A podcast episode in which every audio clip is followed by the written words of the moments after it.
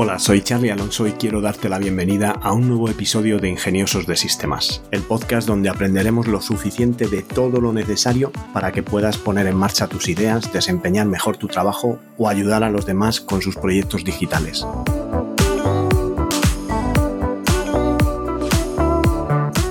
En el episodio de hoy hablamos de gestores de contenido, pero antes déjame que os recuerde que tenolitas.com es un servicio de asesoramiento low cost donde podéis contratar vuestro plan de asesoramiento tecnológico por el precio de un par de cafés y hacer vuestras preguntas para poder contar con mi ayuda y poner en marcha vuestro negocio digital.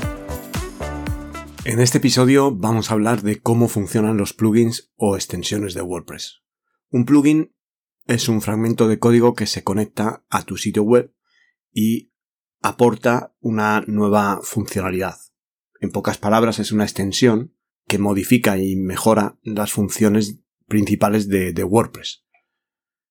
Podemos eh, de esta forma evitar editar el código principal, también se conoce como el core de la aplicación, y se añaden, sin tocar este core, para aportar funciones específicas y más funcionalidad. Puedes instalarlos y desinstalarlos. De esta manera mantienes tu sitio web limpio en la medida que solo instalas aquellos plugins que vas a necesitar para la funcionalidad que quieres. No es lo mismo que vayas a tener una web tipo tarjeta de visita, que quizá necesitas la instalación principal de WordPress, un formulario para que te contacten, un plugin que a lo mejor mejore el SEO si tienes también un blog y haces entradas y a medida que vas complicando un poco los requisitos que le pides a tu sitio web, pues vas a tener que ir instalando más y más plugins. Como si quieres convertirlo, por ejemplo, en un comercio electrónico, pues vas a tener que instalar el plugin de WooCommerce y además para WooCommerce vas a tener que instalar extensiones. Digamos que la extensión es como un plugin de plugins. Es eh, el plugin que aporta funcionalidad a otro plugin y para no mezclarlo con el plugin que es relativo a lo que es el core de WordPress, pues solemos llamarlos extensiones de plugins. Existen muchísimos plugins en el repositorio oficial de WordPress y lo bueno es que al estar en el repositorio oficial ya están revisados y podemos tener la certeza de que el código está revisado y que cumple de, en cierta medida la normativa y los requisitos de buenas prácticas de programación que Automatic exige a la hora de, hacer este, esta revisión. Y la comunidad es eh, realmente quien está revisando todo esto y asegurándose de que este plugin va a tener la calidad necesaria para que te funcione correctamente. Y de aquí, de estas pruebas y estas certificaciones, sale también que el plugin esté probado con las actuales versiones de WordPress. Por eso, a veces cuando hay una nueva actualización de WordPress, ahora acaba de salir la versión 6 y algunos de estos plugins han dado la alerta de que todavía no estaban probados con la versión 6.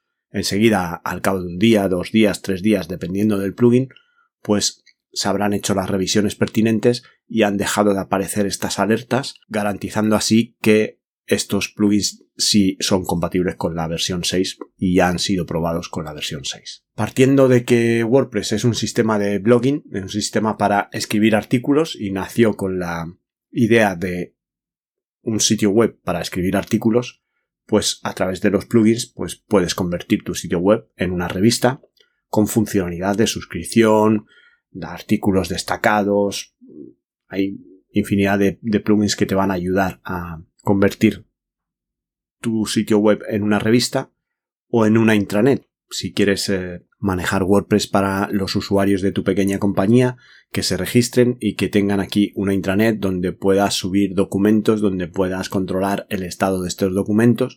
No es la mejor herramienta del mundo para hacer esto, pero también podrías hacerlo. Con esto lo que os quiero decir es que existen prácticamente todo tipo de plugins para aportar funcionalidad que desde mi punto de vista a veces es eh, sobre exceso. El tema de tratar de adaptar una plataforma que en principio no ha sido concebida para esto, para una intranet, por ejemplo, tratar de convertirla en una intranet, pues claro, vas a poder hacerlo, pero mm, vas a tener que poner una cantidad de plugins y quizá adaptarte a la forma en la que está construido WordPress, cuando seguramente haya otras herramientas también de código abierto y que también puedes encontrar en un modo comunidad como, como WordPress que están más diseñadas para eso y seguramente tengan mejores funcionalidades.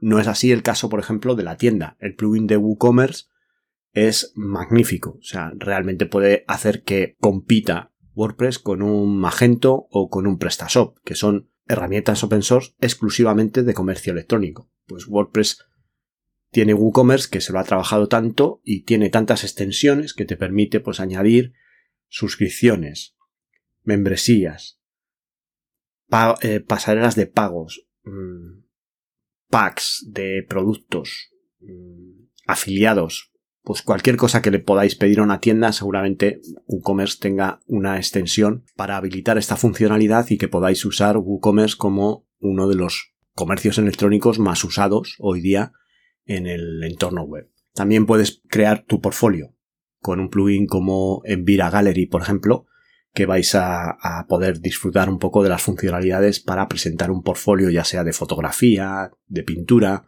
de trabajos webs y demás, pues de una forma profesional con muy poco esfuerzo. En cuanto a reservas, pues eh, reservas tenemos Bookly, que es un plugin que te va a permitir convertir tu página web en un sitio de reservas al uso de un Booking o cualquier otra plataforma de reservas en hoteles, casas rurales, restaurantes. Y luego hay otros plugins también de reservas de sesiones con profesionales, ya más eh, orientado al tema de, pues, no sé, una consulta psicológica, una consulta de nutricionistas, pues hay plugins que te permiten dar de alta los profesionales que tienes, los horarios que tienen estos profesionales y plantean al usuario un calendario en el que el usuario puede concertar su cita y eh, va reservando las horas al profesional según los usuarios van concertando sus citas y cuando llega un nuevo usuario le muestra las citas según las horas disponibles ocultando ya las horas en las que ha sido reservado por, por otro usuario. Incluso podrías convertir tu WordPress en una red social tipo Facebook con el plugin de BuddyPress.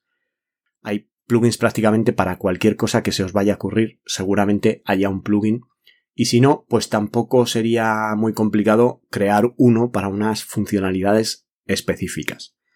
Es eh, realmente la ventaja de que WordPress tenga una comunidad tan grande.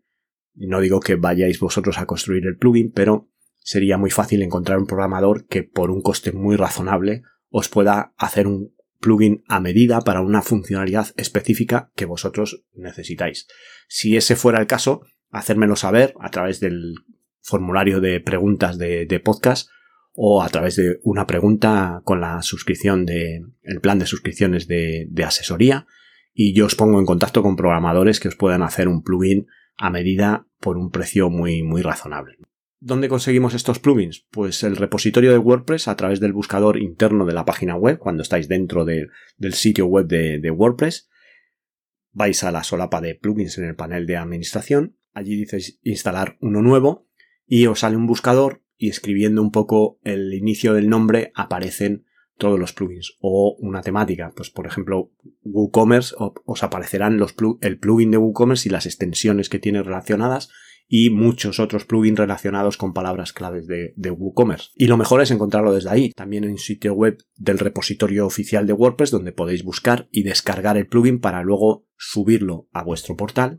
Y también podéis encontrar marketplaces como Code Canyon, Mojo Marketplace o Creative Market, que son marketplaces donde podéis encontrar plugins. Aquí, pues estos plugins ya no están revisados por la comunidad, pueden pesar más, menos, pueden tener más o menos funcionalidad.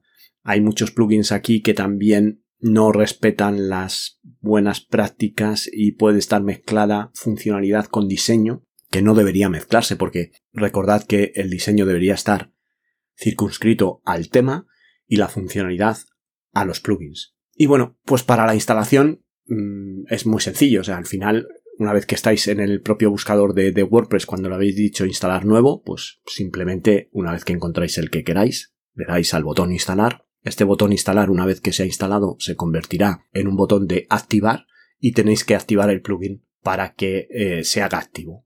Los plugins suelen tener normalmente un modelo de negocio freemium donde os ofrecen una versión gratuita con unas funcionalidades limitadas que os pueden valer o no para lo que vosotros necesitáis. Hay plugins que son absolutamente gratuitos en su versión completa y luego pues hay algunos que tienen una versión premium que suelen tener funcionalidades adicionales que ya pues te compras esa versión y obtienes esas funcionalidades adicionales y además el soporte y las actualizaciones automáticas gratuitas. De esta manera, pues no tienes que estar preocupándote por descargar el plugin del repositorio o por ir manualmente a tener que actualizarlo. Mi consejo aquí sería que antes de instalar cualquier plugin, definas y te pares a pensar un poco en lo que realmente quieres hacer con tu web.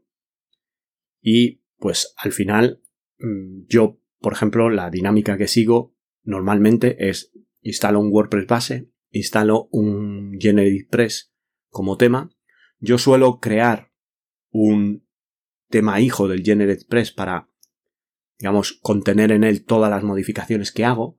Y si estoy desarrollando una web y quiero hacer pruebas diferentes, pues puedo instalar otro tema hijo o copiar el que tengo y hacer variaciones y simplemente activando uno u otro, pruebo las variaciones y elijo y descarto las, las que no quiero. Yo particularmente una vez instalado el GeneratePress como tema, instalo GeneratePress Pro como plugin para tener la funcionalidad Pro de todos sus elementos y también instalo GenerateBlocks para tener los cuatro bloques de Gutenberg que me permiten hacer la maquetación con la funcionalidad de GeneratePress. ¿Afectan al rendimiento tener muchos plugins instalados? Pues realmente no tiene por qué. El, rendimiento se va a ver afectado más por un plugin que esté mal codificado o que haga las cosas de una forma errónea o no con sus mejores prácticas.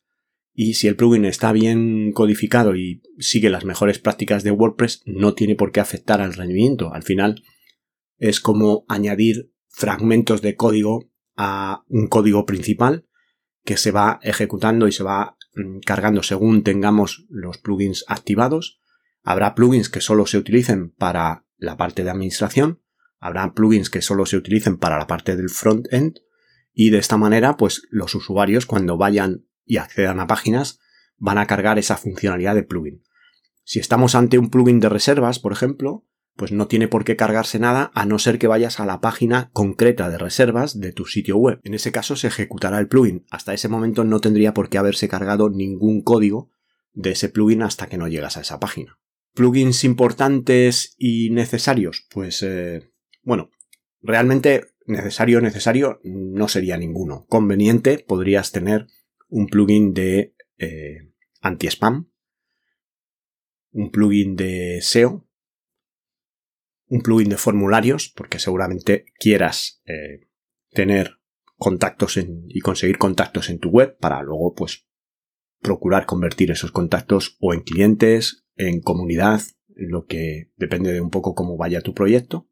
Os voy a dejar en las notas del programa una serie de plugins que recomienda Javier Casares, uno de los miembros de la comunidad WordPress que más experiencia tiene con sistemas, y eh, en un artículo suyo pues hace una relación de, una serie de plugins para seguridad, anti-spam, SEO y también para alterar las claves de, los usuarios de tal manera que, pues evitar ataques y, proteger eh, el sitio web, además de hacer backups eh, fácilmente, os voy a dejar este enlace en las notas del programa para que podáis utilizar esto como base de instalación para todos vuestros proyectos.